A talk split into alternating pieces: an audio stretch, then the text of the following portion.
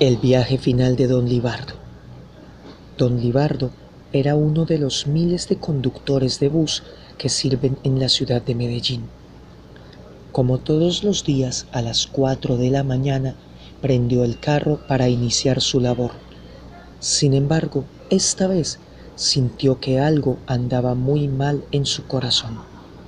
Descubrió que se había vuelto invisible mientras conducía por las mismas calles que había recorrido durante más de veinte años, don Libardo se preguntaba por qué se había vuelto invisible, si siempre fue un trabajador honrado, un amigo leal y un alma caritativa. El hombre se sentía de lo peor. Subió el volumen de la música para tratar de calmar su espíritu, pero un oficinista malhumorado le gritó que le bajara el volumen, pues no podía hablar por el celular.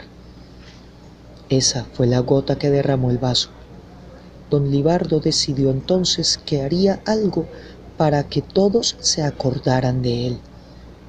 Pisó el acelerador a fondo y lanzó el vehículo, con todo y los pasajeros que llevaba, por un puente.